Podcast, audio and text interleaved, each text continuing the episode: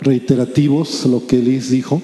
La verdad es que eh, yo no sé si fue por la pandemia, por lo que hemos salido de esta pandemia, dos años que estuvimos encerrados, pero con tristeza estamos notando que, eh, que la Ciudad de México, ¿no? el gobierno la Ciudad de México, que es donde vivimos, está haciendo, empujando tanto acerca de esta tradición, ¿no? haciendo celebraciones, altares, eh, exposiciones incluso de, de, muerte, de Catrinas, de, de, todo lo que tiene que ver con, con estas fechas que la realidad es que a veces lo vemos como algo inocente, como algo que es parte de nuestra cultura. Y si nosotros no hablamos la verdad, no hablamos lo que la palabra de Dios nos enseña, entonces cualquier cosa puede ser nuestra verdad. Cualquier cosa nos puede eh, empujar a lo que estamos viviendo en este mundo, ¿no? Con tristeza vemos, como les decía, desfiles. Eh, mi esposa decía en la segunda reunión, incluso, pues antes la celebración era dos días, ¿no? O sea, lo que sería, ¿qué? 31 y 1, 1 y 2, no sé cómo era, pero Ahora, es semanas antes, semanas después, todo esto se está hablando y si tú te das cuenta, detrás de todo esto hay un espíritu de iniquidad. Y la Biblia nos enseña, Jesús dijo respecto a la resurrección de los muertos, ¿no habéis leído lo que os fue dicho por Dios cuando dijo, yo soy el Dios de Abraham, el Dios de Isaac y el Dios de Jacob? Dios no es Dios de muertos, sino de vivos. Y esa última parte la enfatizo, ¿verdad? Dios es un Dios de vivos. De hecho, la muerte entró a la humanidad a causa del pecado. La muerte es una maldición que entró a la humanidad a causa del pecado. La Biblia nos enseña que, la, por ejemplo, la muerte espiritual, el apóstol Pablo dice que la paga del pecado es la muerte eterna. Y la muerte física, que todos un día vamos a, a, pasar por ese momento, experimentarlo, la realidad es que es parte de esa maldición. Por eso Jesús vino precisamente para morir, pero Él no se quedó muerto, sino que Él resucitó. ¿Cuánto dicen amén? Y Él venció la muerte. O sea, Él venció la muerte porque la muerte es un enemigo del hombre, de tal manera que se convierte en esa maldición que destruye de tal manera que nosotros debemos de entender cómo podemos adorar la muerte, cómo podemos venerar la muerte, cómo podemos nosotros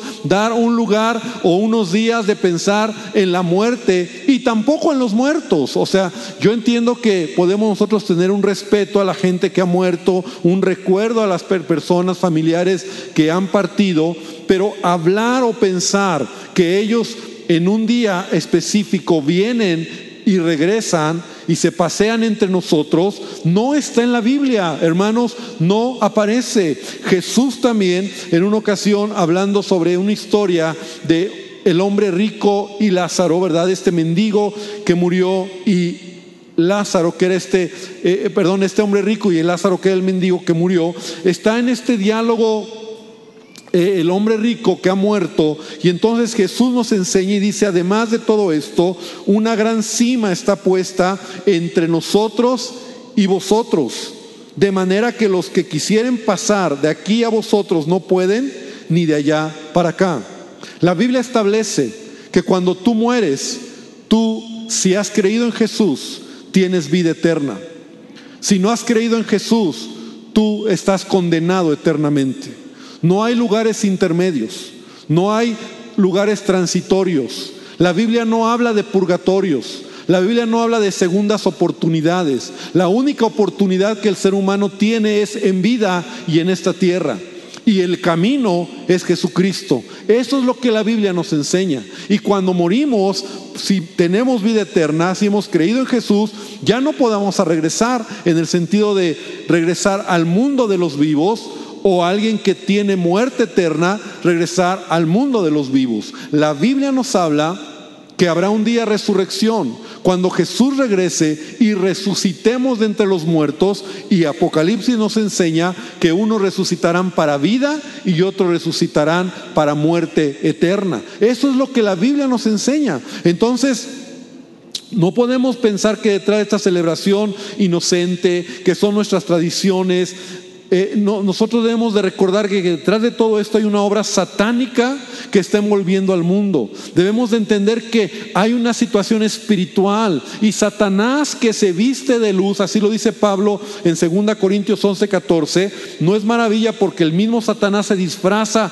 como ángel de luz, hace creer a la gente, al mundo, al, al país, a nuestra ciudad, que todo esto es algo inocente, ¿verdad? Y hace un desfile por los muertos, vístete de muerto, vístete de Catrina, eh, pon a tu hijo de diablito. Al fin es una celebración, al fin solamente es pasar el rato, hermano, no es así. La Biblia dice que Satanás está como león rugiente buscando a quien devorar. Y Satanás quiere tomar a nuestros hijos y si tú cruzas líneas que Dios nos prohíbe, entonces es como que tú te vas a meter, bueno, no tú, vas a meter en conflictos a tus hijos.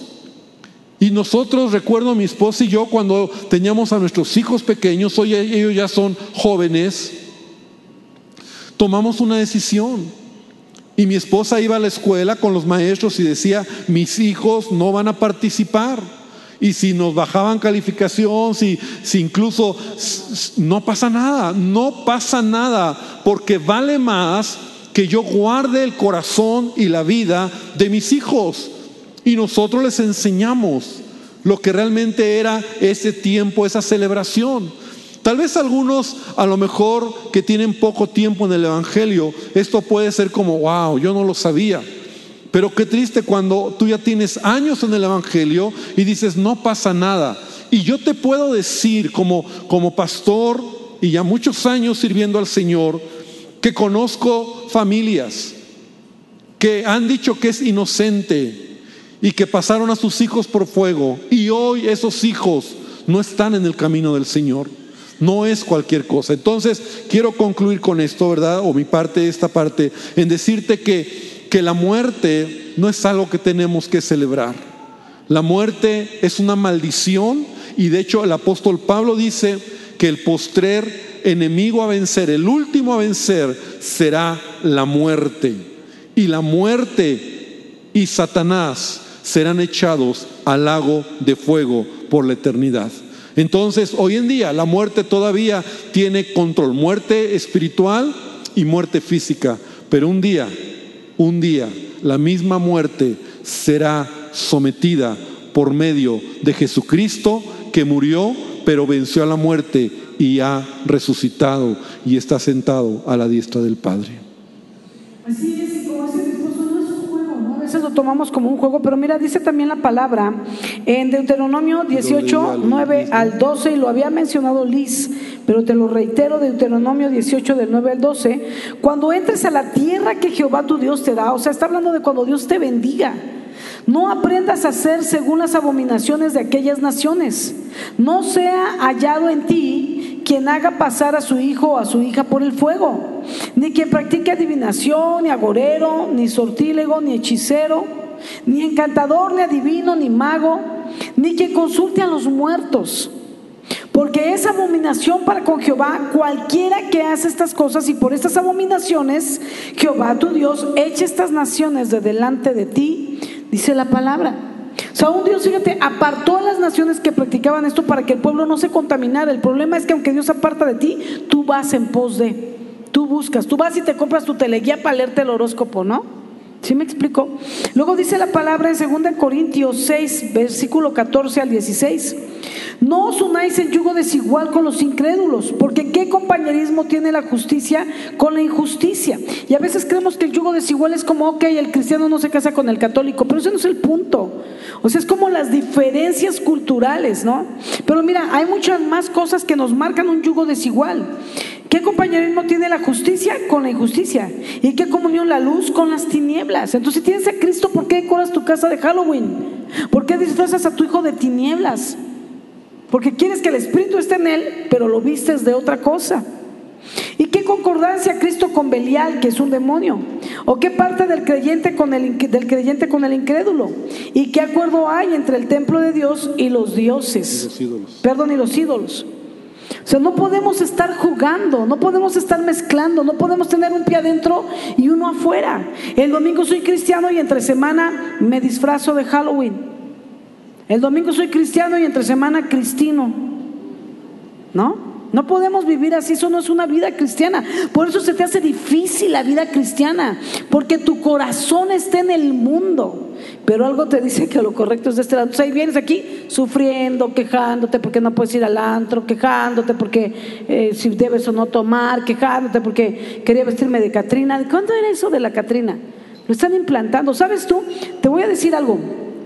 Hace muchos años fuimos a Aguascalientes cuando se empezó a hacer Mundo de Fe en Aguascalientes y fui. Y entonces ya me explicaban la onda espiritual que hay en Aguascalientes. Y en Aguascalientes, un gobernador, no el que está ahora, entregó la ciudad de Aguascalientes a la Catrina. Y dijo, la Catrina, la señora de Aguascalientes. Y cuando tú llegas a Aguascalientes hay una Catrina de no sé cuánto, 10 metros de altura, no sé cuánto, pero hay una en el norte, una en el sur, una en el este y una en el oeste. Eso está implantando gobierno. Es una señal de gobierno. Y entonces ahí están las Catrinas como diciendo, yo soy dueña y cuido todas mis entradas. La establece como la señora de Aguascalientes. Y si tú me preguntas, yo te digo, el índice de mayor, fíjate lo que te digo, suicidio en el mundo es en Aguascalientes porque adoran a la muerte. Y entonces tú viste a tu hijo de calaverita. Y abrimos la puerta, porque como bien decía mi esposo, creemos que es un juego. Ay, no, pastor, pero ¿sabes qué? Cuando tu hijo crece y se quiere tatuar, pastor, hable con mi hijo que se quiere tatuar. Habla tú, es tu hijo. Pastor, ya se tatuó. Dile, dile súbete la manga para que te vea. Súbete, pa, súbete la manga. Y el niño ahí, el chavito, ¿no? Todo perdido, ¿no? Con la muerte ahí. Ni le digo santa muerte porque ya dijimos, de santa no tiene nada. La muerte es enemiga de Cristo y nuestra. Cristo le venció y nos ha hecho más que vencedores con él ante la muerte. O sea, no tenemos nada que ver con ella y menos pintarrajeárnosla en el brazo. Y entonces, ay, se tatuó. ¿De dónde crees que lo aprendió de ti? Cuando le pintabas la carita de diablito y de, y de, y de brujita y de calaverita marcabas en el rostro con eso. Ay, tan buena mamá que disfraza a su hijo. Y sabes, tú vas a decir, no, bueno, pues se quita con agüita, sí, pero la puerta espiritual que abriste no se quita con agüita.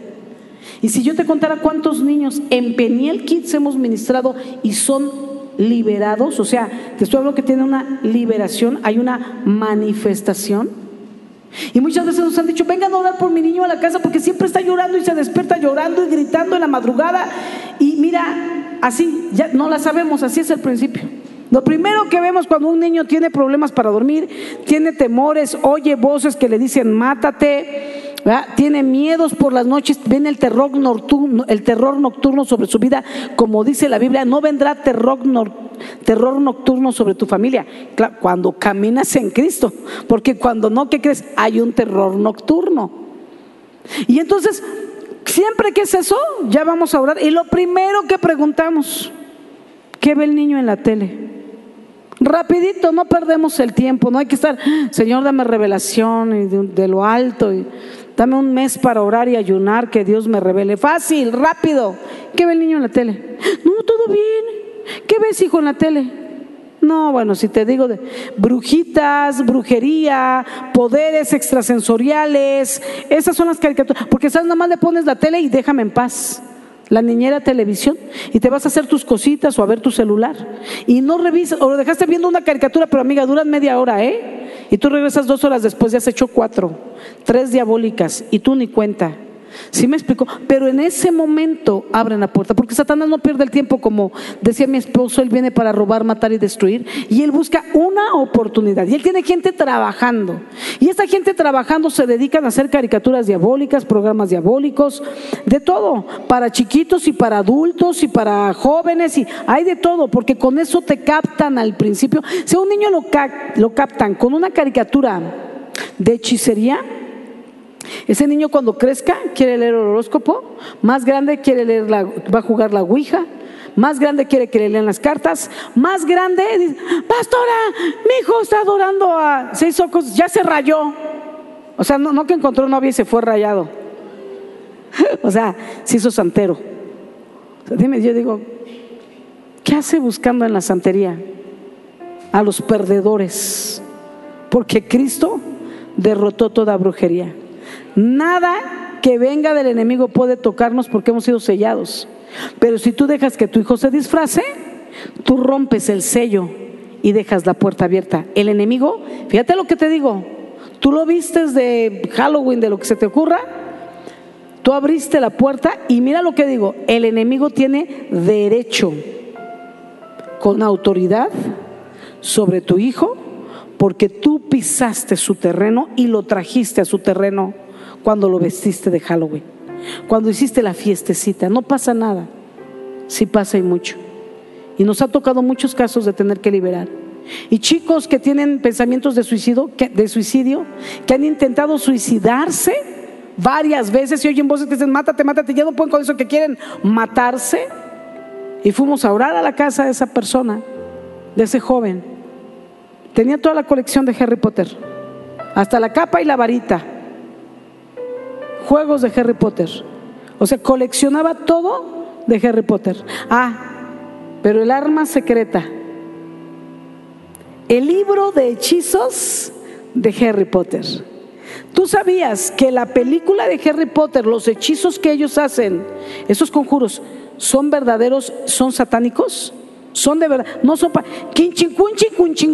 No, no van a perder el tiempo en decir bobadas como acabo de decir toman un conjuro satánico verdadero y que tu hijo comience a sus tres años, a sus cuatro, a hacer conjuros. Él no sabe lo que dice, pero acaba de desatar algo diabólico en su casa o en su vida o en sus papás, aunque no sabe qué, porque las palabras son mágicas. Y entonces tenían el libro de Harry Potter, si la película, todos los hechizos son satánicos, son reales, imagínate el libro de hechizos de Harry Potter. Lo único que tiene de Harry Potter es la portada con el logotipo. Tienes un libro de brujería en tu casa. Así de fácil el enemigo te mete, te vende, compras. Tuvimos que ir a romper porque esas cosas no se tiran. Alguien más lo recoge y le pasas la maldición. No, es que mi sobrino también colecciona. Tempa, mi sobrino. No le pases la maldición a tu sobrino. Hay que romper, hay que quemar, hay que cancelar, hay que pedir perdón y hay que comenzar a implantar la palabra, porque es desenterrar y depositar semillas de vida ahora en el corazón del niño. Por favor, papás, no estén jugando con esto. Lo digo porque ahora ya en el trabajo hay que ir de la Catrina, de la muerte, de no sé cuál, ¿no? Alguien llamaba y decía, es que si no me van a correr, pues ni te van a correr porque legalmente no es correcto y tú puedes demandar a la empresa. Pero en segundo lugar digo, aunque me corran, porque sabes, va a venir el día de la persecución, la Biblia lo habla, estas son señales. Si tú enseñas a tu hijo que como en la escuela le hacen bullying si no va disfrazado, ándale, nomás tantito y te lo quitas rápido. Eso, eso no está generando resistencia en él. Tu hijo está aprendiendo a no ser radical y firme en sus decisiones. Si el día de mañana que venga una persecución, vas a. Si ante un disfraz doblaste las manos para que no le bajen dos puntos, imagínate en la persecución donde te digan: si no renuncias a Cristo, te matamos. No, bueno, bueno, entonces no es para tanto. O sea, sí iba a la iglesia, pero no. ¿Dónde renuncio? ¿Dónde firmo? Pues si en lo más sencillo lo haces, cuando venga la prueba de de veras, si por dos puntos te estás tirando al horno de fuego, por dos puntitos de tu hijo, que, que le pongan cinco, la mejor calificación de su vida. Ese cinco se lo ganó glorificando el nombre de Jesús. Amén. No, hasta yo se lo aplaudo y lo llevo a comer de premio, como si me hubiera traído un diez porque es un diez ante los ojos de Dios. Por último, nada más rápido comento, me acuerdo de un niño, porque este, este, este, tiempo de Día de Vivos lo hemos hecho cada año por muchos años y la pandemia nos detuvo, pero me acuerdo que un niño como de 6, 7 años tomó su clase el día de vivos porque lo hacemos antes de Halloween para que se resistan a que los obliguen en el salón, para que no les hagan bullying, para que ellos estén firmes en la palabra. Y me acuerdo que entonces él pues ya le dijeron, tú no tienes que vestirte de eso, te gustaría que un, un, vampiro viniera a hacerle algo a tu mamá? ¿Que un demonio viniera a tu casa y viviera ahí con usted? No, me da miedo. Entonces, ¿por qué te vistes de eso? Porque siguen la corriente de este mundo y la Biblia nos dice que no lo hagamos. Y entonces ya le enseñan al niño le dicen, tú eres un hijo de Dios y Dios le ha dado una vestimenta a sus hijos y no es de vampiro ni de bruja. Se llama la armadura de Dios. Y les enseñamos ese día la armadura, el escudo de la fe, la coraza de justicia, toda la espada del Espíritu, que es la palabra, las sandalias del Evangelio, cinturón de la verdad, los vestimos de la armadura. Les explicamos lo que era la armadura. Llegó a su casa y dijo, mamá, quiero que me compres mi armadura, porque yo soy un hijo de Dios y Dios me dio una vestidura y yo la quiero. Y se la compró y tenía que ir disfrazado de Halloween y dijo, mamá, yo me voy a ir de la armadura de Dios, del Hijo de Dios. Y entonces ahí llegó todos los niños de demonios, ¿no? Y él de la armadura del Hijo de Dios. Y la maestra así de, la maestra totalmente pues no sabe ni lo que está pasando, ¿va? Porque no leía la Biblia, entonces ¿y tú de qué vienes vestido, no? Entonces, yo vengo de bruja, yo vengo de, ¿y tú de qué? Dice, yo vengo vestido de un Hijo de Dios. ¿Cómo? De un hijo de Dios. Y esta es la armadura que Dios me da para pelear las batallas. Y vengo para derrotar a todo espíritu malo, todo demonio, toda bruja, todo fantasma. Y dice, yo soy una bruja, pues te reprendo en el nombre de Jesús. Decía el niño, chin, les daba y les daba. Y la maestra, ok, ok, ok, pero no les pegues con la espada, ¿no? Y le empezó a predicar el niño a la maestra. Y luego pues llamaron a los papás a la dirección, a, la mamá pues a la dirección y ahí va la mamá, ¿no? Entonces la directora, es que no entiendo qué está pasando, que su hijo dice que es un hijo de Dios, que él es hijo del rey y que trae una armadura. No, bueno, la mamá le tuvo que explicar a la directora y en que le explicó, le predicó. Eso es un niño y el poder que un niño tiene. No contamines su corazón. No eches a perder lo que Dios ya ha puesto en él. Deja que tu hijo, deja que te sorprenda la edad que tiene. Él es un hijo de luz. Y lleva la luz a su salón y a sus amigos. Por favor, no lo disfraces. No dejes que el mundo te presione. Amén. Amén, Pues yo creo que tenemos que ser radicales. Es tiempo de ser radicales.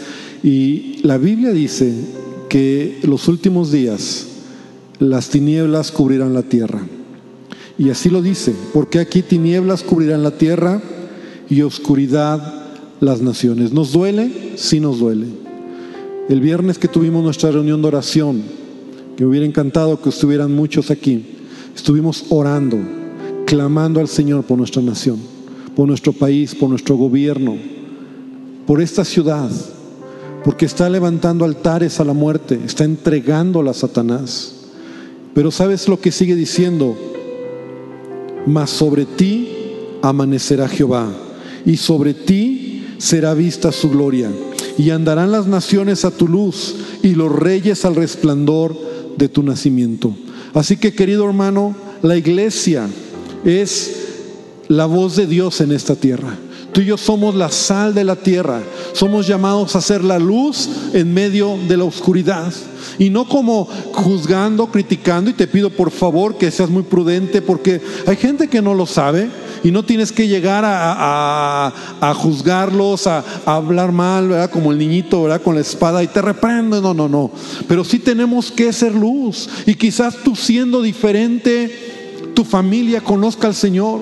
Quizá tú siendo, haciendo las cosas a la manera de Dios, tus vecinos conozcan del Señor. Entonces nosotros somos llamados para ser bendición, somos llamados para hacer luz en esta tierra. Y si bien es cierto, vivimos en una sociedad, en un tiempo donde el gobierno, donde la sociedad está llamando a lo bueno malo y a lo malo bueno, donde los valores morales están cayendo hasta el suelo, sabes, se está legalizando lo que es inmoral, lo que es incorrecto, la iglesia tiene que seguir levantando la voz. Amén. Y es por eso que hoy nosotros, mi esposa y yo, queremos decirte, cuida a tus hijos. No los pases por fuego. Trabaja con ellos, enséñales la palabra. Y sabes, no pasa nada. Cuando tus hijos aprenden con el ejemplo, por supuesto, la verdad, entonces ellos sabrán que el hogar donde viven, aquí no lo hacemos porque este hogar es un hogar que ama al Señor. Es un hogar que glorifica al Señor y Dios es primero que todo lo que afuera se enseña. Y tú puedes enseñarle a tu hijo. Finalmente te digo, no tengas temor.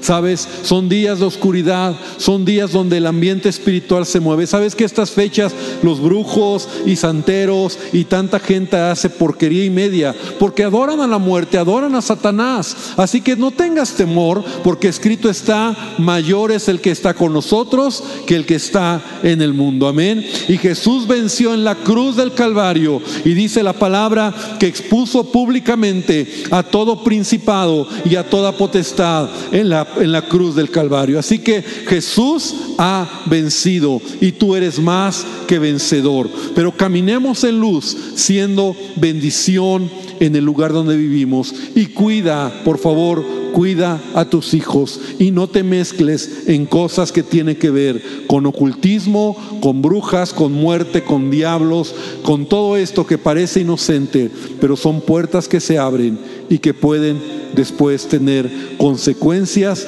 en nuestra vida. Ponte de pie, hermano, vamos a terminar esta tarde y yo sé que ha sido algo reiterativo, pero quiero que podamos hoy orar a nuestro Dios en la mañana y se me pasó decirlo, pero cuando estábamos en la alabanza yo sabía que iba a haber presentación de niños, de bebés y también íbamos a tener este tiempo de Día de Vivos.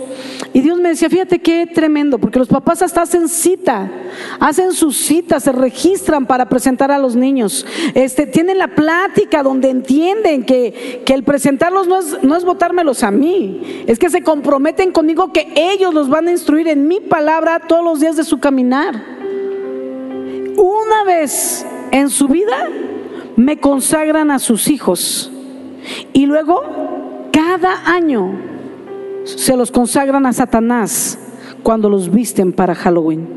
Cuando los sacan a pedir calaverita. A mí solo una vez me los entregó. Y es una vez, es más que suficiente. Pero cuando se trata de Satanás, mira, cada año, cada año, ten la calaverita, que no te presione, que quiere dulces, cómpraselos tú. Cómpraselos tú o sea, el Satanás sabe vestir las cosas para que sean antojables, pero siempre será pecado. Apartemos a nuestros hijos del fuego.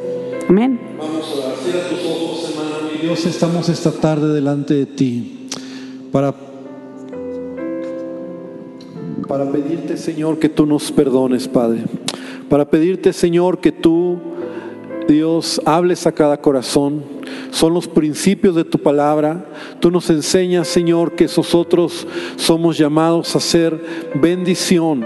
Nos has dado la vida porque estábamos muertos, Señor, en nuestros pecados. Señor, estábamos condenados, no somos mejor que nadie. Señor, tú has venido por toda la humanidad, tú moriste por el mundo entero, Dios, y solo tu misericordia y tu gracia nos ha alcanzado. Muchas veces fuiste insistente con nosotros, perseveraste en llamarnos y llamarnos la atención, porque tú diste tu vida por mí, Dios, Padre, pero vivimos en un mundo que te ha dado la espalda, en un mundo que creyéndose sabio se está haciendo necio, que es increíble Dios lo que vemos que está pasando en esta generación, pero Dios creemos, seguimos creyendo que tu iglesia es la esperanza para este mundo, que tu iglesia, Padre, es el canal en el cual tú estás usando para hablar de las buenas nuevas. Y Dios, hoy hacemos y refrendamos nuestro deseo y compromiso de servirte, Padre, de poder hacer las cosas bien. Y yo bendigo a cada familia y te pido que bendigas a los hijos, esos pequeñitos que vimos aquí al frente, que muchos de ellos, Padre, por su edad son inocentes, que por su edad son esponjitas,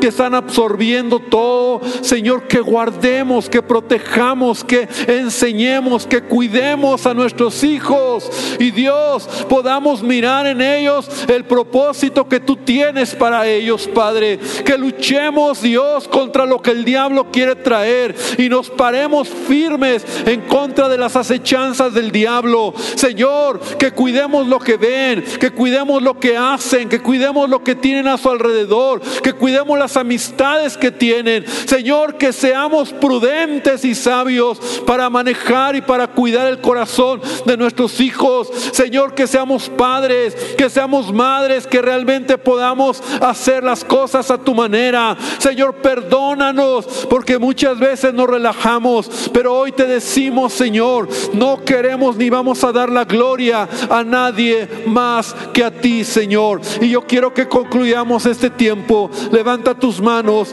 y dile al Señor hoy, Señor, a nadie más que a ti, a nadie más que a ti, Señor. Daré la gloria, la honra y la alabanza, Padre.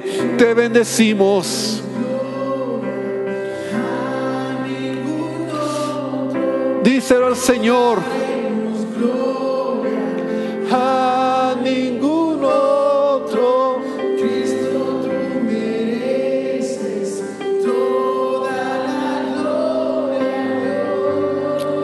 Una vez más, díselo con todo tu corazón.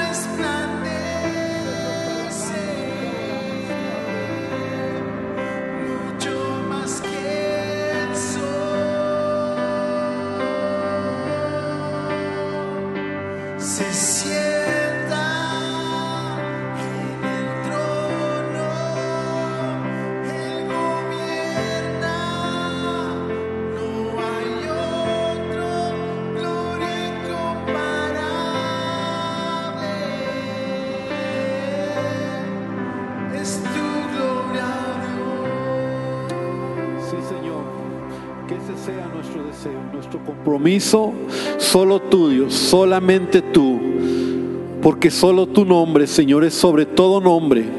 Y Dios, te hemos confesado como nuestro Señor y Salvador, pero creemos que un día toda rodilla se doblará y toda lengua confesará que tú eres el Señor en el cielo, en la tierra y debajo de la tierra.